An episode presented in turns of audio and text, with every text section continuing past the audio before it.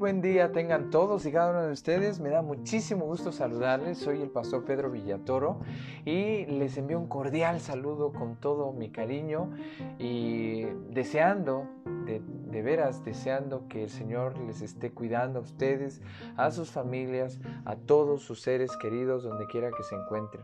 Que Dios les bendiga abundantemente. El día de hoy pues continuamos nuestra, nuestra serie de reflexiones en la carta del apóstol Pablo a los Efesios y bueno, ya estamos por terminar, así que estemos pendientes de, de, qué es lo que sigue, pero les voy a dar un, una anticipadita. Nos vamos a concentrar también en otra carta del apóstol Pablo, una maravillosa, eh, una que es maravillosa y que se ha considerado como un monumento teológico del Evangelio. Así que mm, sigan por favor conectados con, conmigo a través de esta plataforma para poder seguir estudiando la palabra de Dios. Ya les di una, una, una, clave, así que espero que puedan ustedes irlo descubriendo. En las siguientes sesiones estaremos hablando un poco más acerca de esta carta. Muy bien, pues vamos a comenzar el día de hoy leyendo eh, Efesios capítulo 6. Pero eh, del versículo 10, una vez más, 10 al 20, para que podamos tener la idea completa de lo que hemos ya hablado en los primeros eh, tres versículos, 10, 11 y 12, ah, y, proseguir versículo tras versículo hablando de la armadura de Dios, de la armadura del cristiano recibida de Dios. Vamos a, a leer Efesios 6, 10 al 20. Dice así la palabra de Dios. Por lo demás, hermanos míos, fortaleceos en el Señor y en el poder de su fuerza. Vestidos de toda la armadura de Dios para que podáis estar firmes contra las acechanzas del diablo. Porque no tenemos lucha contra sangre y carne, sino contra principados, contra potestades, contra los gobernadores de las tinieblas de este siglo, contra huestes espirituales de maldad en las regiones celestes. Por tanto, tomad toda la armadura de Dios para que podáis resistir en el día malo y habiendo acabado todo, estar firmes. Estad pues firmes, ceñidos vuestros lomos con la verdad y vestidos con la coraza de justicia y calzados los pies con el apresto del Evangelio de la paz. Sobre todo, tomad el escudo de la fe con que podáis apagar todos los dardos de fuego del maligno Tomad el yelmo de la salvación y la espada del Espíritu, que es la palabra de Dios, orando en todo tiempo con toda oración y súplica en el Espíritu y velando en ello con toda perseverancia y súplica por todos los santos. Y por mí, a fin de que al abrir mi boca me sea dada palabra para dar a conocer con denuedo el misterio del Evangelio, por el cual soy embajador en cadenas, que con denuedo hable de él como debo hablar palabra de nuestro Dios. Me da muchísimo gusto que estés escuchando esta reflexión. El, propósito de esta plataforma es compartir de manera más accesible, más fácil a todas las personas que quieran conocer un poco más de la palabra, reflexionar la palabra, estudiarla, profundizarla, eh, pero también para vivirla. Porque como hemos aprendido, no es solamente una cuestión de conocer de la Biblia, de, indagar algunos detalles que a primera lectura no, no, no sabemos, sino también ponerla en práctica. Y eso es precisamente a lo que se busca con esta serie de estudios bíblicos. Y me encanta que sigas escuchando me encanta, por favor, compárteme a través ya sea de, los medios electrónicos con los cuales podamos contactarnos. Eh, compárteme cómo, cómo te sientes, de qué manera te han servido estas reflexiones, de qué manera eh, lo escuchas. Lo escuchas a través de alguna plataforma particular, de, algún, eh, de alguna página o, cómo, es que te acercas, pero sobre todo es cómo lo, recibes, de qué manera te está ayudando. Pues a mí me encanta mucho también hablar de la palabra, pero porque también cuando uno eh, enseña, aprende más de la escritura. Y precisamente en este capítulo, que es uno de los más famosos de Efesios, cuando se habla de la armadura de Dios, pues está Pablo despidiéndose de los creyentes. Y, y otra, otro detallito que he señalado en algunas ocasiones es que precisamente en el versículo 20, cuando habla de ser embajador en cadenas, él está recordando que está en la cárcel como ya lo hemos mencionado muchas veces. Él escribió las cartas que se le llaman cartas de la cárcel o desde la cárcel, la carta de Efesios, Filipenses, Colosenses eh, y también la carta a Filemón. Eh, son cartas, bueno, ya la carta a Timoteo, Tito, eh, es, en su segunda eh, su segundo encarcelamiento. Pero en estas eh, el apóstol está escribiendo desde la cárcel precisamente para dar ánimo a la iglesia, para apoyarles en sus luchas, pero también para mostrarles cuán importante es mantenerse firmes en las creencias y convicciones de la escritura. Por eso aquí comentamos el día de ayer al mencionar estos eh, primeros eh, tres versículos, el versículo 10, 11 y 12, acerca de la importancia de la fuerza, de tener la fortaleza que no está en nosotros, sino que viene del Señor para así hacer eh, frente a las maquinaciones, a las trampas del diablo, que es un enemigo que no va a descansar hasta lastimarnos, hasta destruirnos, hasta ver eh, qué, posibilidades tiene contra nosotros. Por eso tenemos que mantener firme esa lucha que no tenemos contra los seres humanos, sino contra eh, jerarquías espirituales de maldad. ¿Sí? Bien, eso explicamos ayer. Ahora, en el versículo 13 dice, por tanto, o sea, esta es una frase que a mí me encanta compartir y mencionar porque cuando hablamos en el español o en cualquier idioma, hay frases de conexión, conectores que se le llaman eh, del desarrollo discursivo. Entonces hay frases que hilan una idea y, y, van enlistándola y dicen y esto y además y por ello. Bueno, hay otras que hacen un, contraste, una diferencia entre lo que se dijo antes y lo que viene a continuación, como pero, no obstante, sin embargo. Eh, pero en este caso, por tanto, por lo demás, eh, eh, en este sentido, tiene que ver con lo que se dijo anteriormente y esto que sigue es la conclusión lógica. Esta es la, lo, que debe tomarse en consideración de todo lo que ya se ha dicho como argumentación. Desde el versículo 10 al 12 se habló de esa necesidad de la fortaleza que viene del Señor, de vestirnos la armadura de Dios para poder enfrentar las maquinaciones o trampas del diablo y que la lucha no es contra seres humanos, sino contra seres espirituales de maldad, malignos, malévolos. Entonces, tomen, vístanse, pónganse toda la armadura de Dios. Es interesante que explique que se tiene que poner toda la armadura de Dios. No, no, es solamente una parte, sino toda la armadura. ¿Sí? ¿Por qué? Porque toda la armadura es importante. Toda la armadura tiene un, un propósito. Toda la armadura tiene una intención como ahorita van a ir viendo cada uno de los elementos de esta armadura, eh, él está pensando en una vestimenta de un de un soldado romano de esa época, ¿sí? Porque era más fácil. Si voy a hacer algunas comparaciones con la vestimenta que usan los militares eh, de operaciones especiales, pero básicamente si tú has visto a los policías también de, bien vestidos y protegidos, bueno, vas a también tener una idea de lo que el apóstol Pablo estaba queriendo decir. Dice, ponte, usa toda la armadura de Dios, toda la armadura de Dios.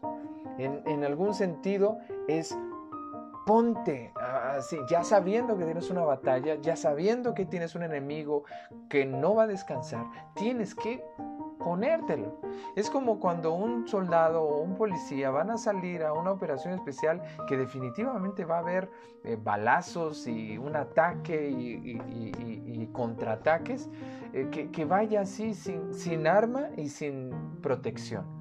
No, no. Si sabemos que el enemigo está ahí presto para atacarnos, tenemos que estar perfectamente eh, conscientes de que necesitamos toda la armadura. Ahora vamos a poner otra vez ese mismo ejemplo. Si vamos a un ataque o, a una emboscada, eh, muchas personas pues, desafortunadamente han perdido la vida precisamente porque los emboscan, porque los atacan de manera sorpresiva. Pero si nosotros sabemos que el enemigo va a trabajar así, de esa manera, y que va a querer atacarnos en cualquier momento, ¿de qué manera tenemos que estar listos y preparados, pues con toda la vestimenta. Pero si nada más llevamos, este, imagínate, ¿no? El soldado que usa su chaleco antibalas, su casco protector, eh, su arma eh, y, y todos los dispositivos que necesita para operaciones especiales y que a la mera hora se le olvide llevar el arma o se le olvide ponerse el chaleco antibalas, ¿no? Por eso, si queremos la total protección, necesitamos la total protección. Esta frase es interesante. Si queremos la total protección, o sea, si tú realmente quieres no ser vencido por el diablo, si no quieres ser destruido por esas eh, legiones espirituales de maldad que buscan destruirte a ti y a tu familia, pues tienes que tener la total protección y esa está a tu disposición te la ha dado el Señor precisamente para que la uses. Y dice, sigue diciendo el texto 13, el versículo 13, para que puedan resistir. Si no, no van a ser capaces de resistir. Cuando llegue el día malo, cuando llegue el ataque, cuando llegue la, la batalla, si tú no estás con toda la protección, no vas a poder resistir.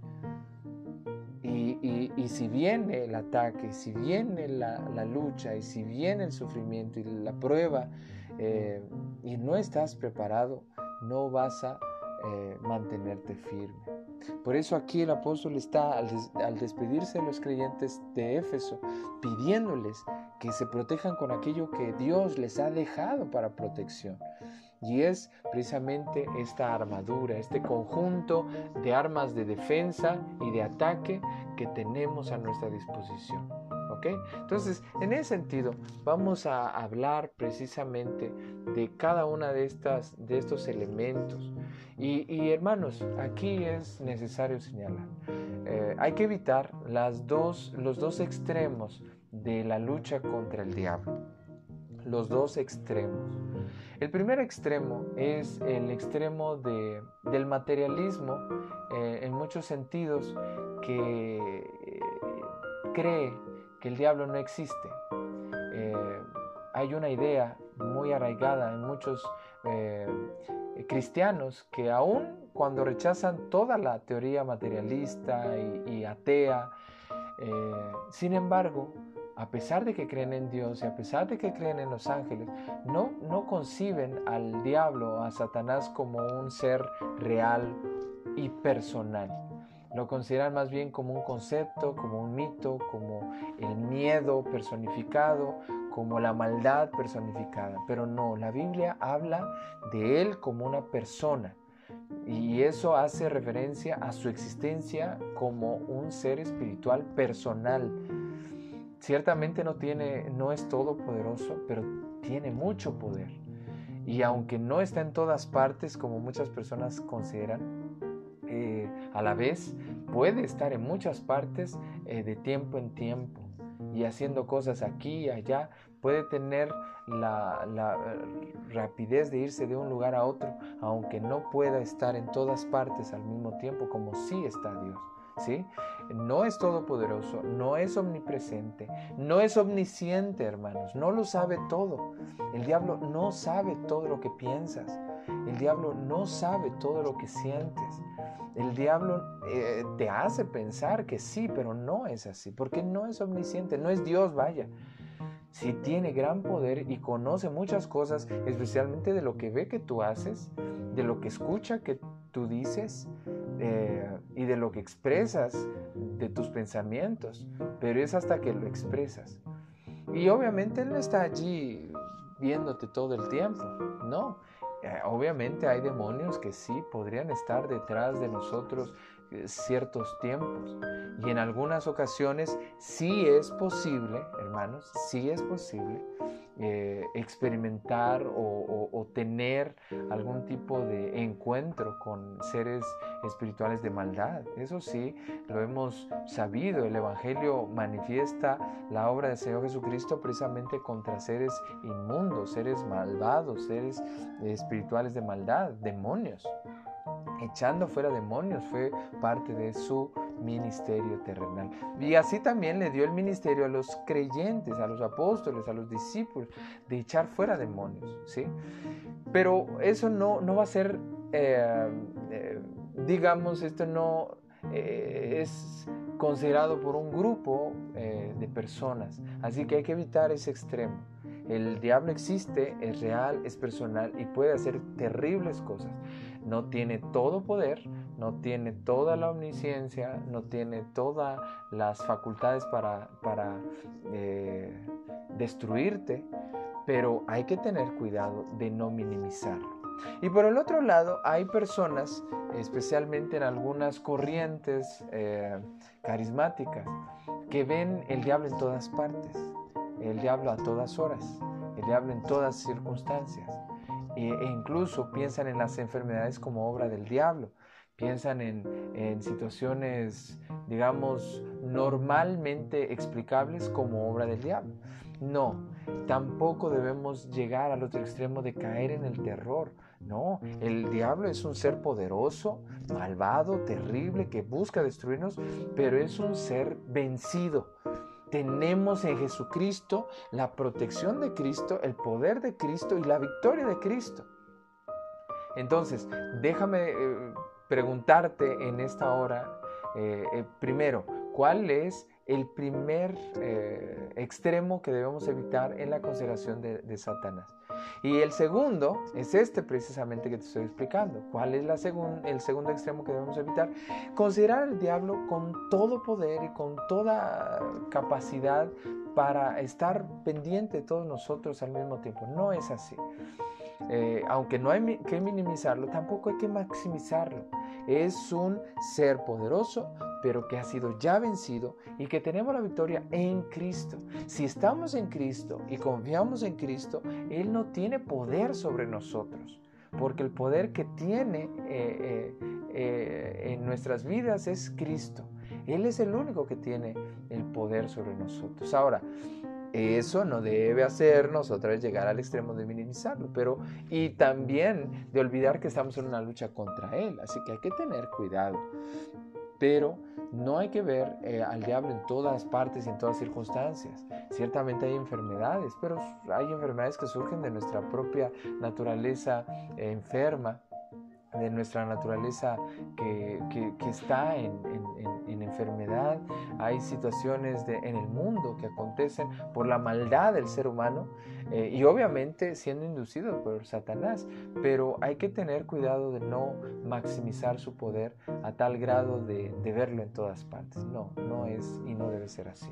Ahora sí, en, en medio de esos dos grandes extremos y dos polos opuestos, es necesario saber que es un ser poderoso, un ser que quiere destruirnos, un ser que no va a descansar para, para estar en lucha contra el pueblo de Dios, pero es un ser vencido, derrotado y que tenemos el poder precisamente nosotros por medio de Jesucristo. Y de aquí viene la importancia de colocarse la armadura de Dios. ¿Sí? Y ahora vamos, ahora vamos viendo esta armadura del Señor. Por eso, si quieres resistir al diablo, si quieres vencerlo con la victoria de Jesucristo, si quieres después de toda batalla y toda tentación y toda lucha contra el enemigo permanecer firme, tienes que ponerte la armadura de Dios. ¿Y en qué consiste esta armadura? Bien, vamos a ir viendo los elementos de esta armadura, ¿sí?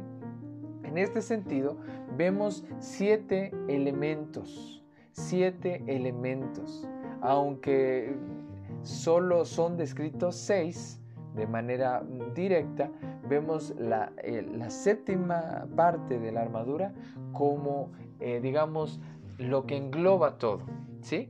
Lo que engloba todo. Vamos a ir viendo pues, primero versículo 14. ¿Qué dice el versículo 14? Que nos mantengamos firmes y fajados. Ceñidos tenía que ver con ponerse el cinturón ¿sí? Con ponerse algo que detuviera eh, la ropa, ¿sí? El cinto. Ceñirse era ponerse el cinturón, ¿sí? Entonces, antes obviamente se ponía un listón, una faja o una cuerda, eh, como se le llamara. Pero para la vestimenta romana tenía un cinto especial que mantenía la parte de los calzoncillos, vamos a ponerlos así, eh, los shorts romanos, la vestimenta que protegía pues la parte inferior del cuerpo hasta las rodillas. ¿sí? Eh, ahí tenía uno que fajarse, ponerse el cinturón. Y entonces, eh, ¿cuál era esta faja? ¿Cuál era este cinturón? La verdad, la verdad. En este sentido es importantísimo, hermanos. La verdad es importantísima para el creyente. ¿Por qué? Aquí tiene que ver con la veracidad de nuestras vidas, la honestidad aletheia, que es el término griego para verdad, una palabra muy importante que tiene que ver con el término eh, filosófico de verdad, pero también tiene que ver con el, sentido práctico de ser veraz, de ser honesto. ¿sí? Y en cierta manera, qué interesante que el apóstol haya puesto precisamente el cinturón. Ah, hay algunos pantalones que me quedan un poco guangos, y, cuando pongo las llaves y si no me pongo el cinturón, se va bajando el pantalón. No sé si te ha pasado a ti que en algún momento, eh, especialmente si no te fajas, eh, tus, tus, pantalones o tus shorts o tu ropa eh, inferior se va, se va cayendo. ¿sí? Lo hemos visto con los niños cuando son pequeñitos también y que no les queda alguna ropa y se les va cayendo. Bueno, pero esta, esta relación del cinturón y la ropa inferior tenía que ver precisamente con el hecho de no quedar avergonzados frente al enemigo, frente a las personas. Qué triste y lamentable es cuando líderes cristianos, pastores, misioneros, eh, líderes reconocidos de la, de la religión cristiana o, líderes religiosos de otras religiones son descubiertos en movidas inmorales, chuecas y terribles. Es, es penoso, es vergonzoso, pues esto era lo que Pablo estaba queriendo decir. Si quieres vencer al enemigo, tienes que ser honesto, tienes que ser veraz. Es imposible que seamos 100% verdaderos. Es imposible que no digamos alguna mentira. Es imposible.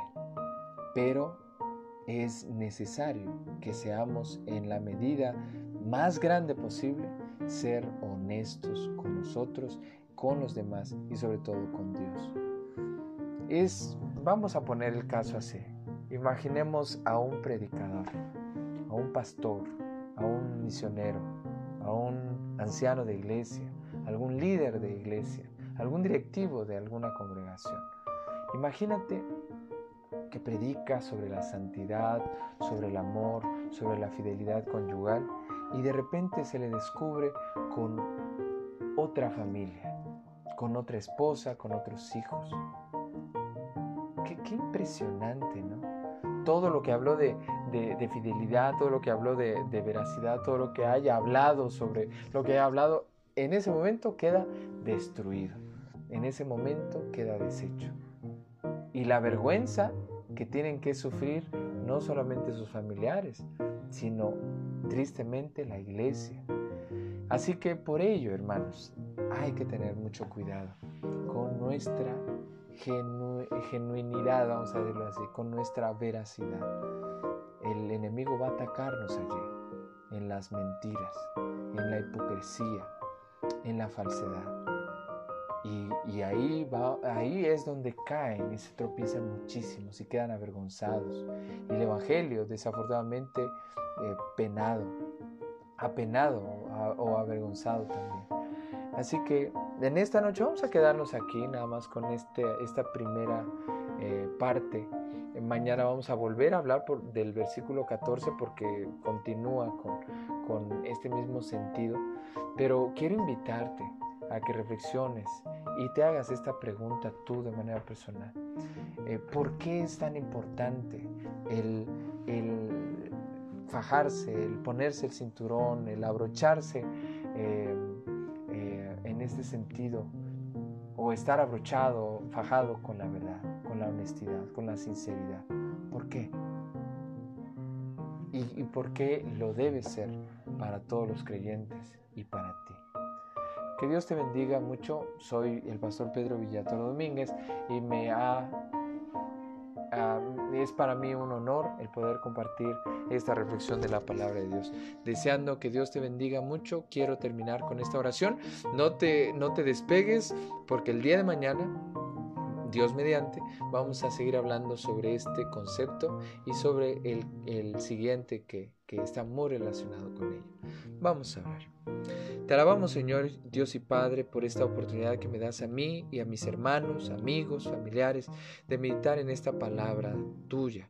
Te ruego, Señor, que sea la sinceridad, la eh, honestidad, la veracidad de cada uno de nosotros una parte fundamental de esa armadura que vamos a implementar, que vamos a mantener, que vamos a usar todos los días, porque el enemigo está para atacarnos en ello, para mostrar que somos falsos, que somos hipócritas, que somos mentirosos. Pero si no le damos oportunidad, si no le damos chance, Señor, estaremos bien delante de ti. Perdónanos todos nuestros pecados, perdona todas nuestras maldades y ayúdanos a estar en, honestidad delante de ti, en, en sinceridad delante de ti. Ayuda, Padre, a todo tu pueblo, a todos los que me escuchan. Dales paz y bendición y ayúdales en sus familias. Eh, con sus hogares, en sus matrimonios, con sus hijos y padres y con todas sus iglesias. Ayúdanos, Señor, y bendícenos a todo el mundo y permítenos tener pronto una solución para esta pandemia global. Danos tu bendición hoy y siempre en Cristo Jesús. Amén. Amén. Que Dios te bendiga. Nos vemos mañana, Dios mediante. Bendiciones.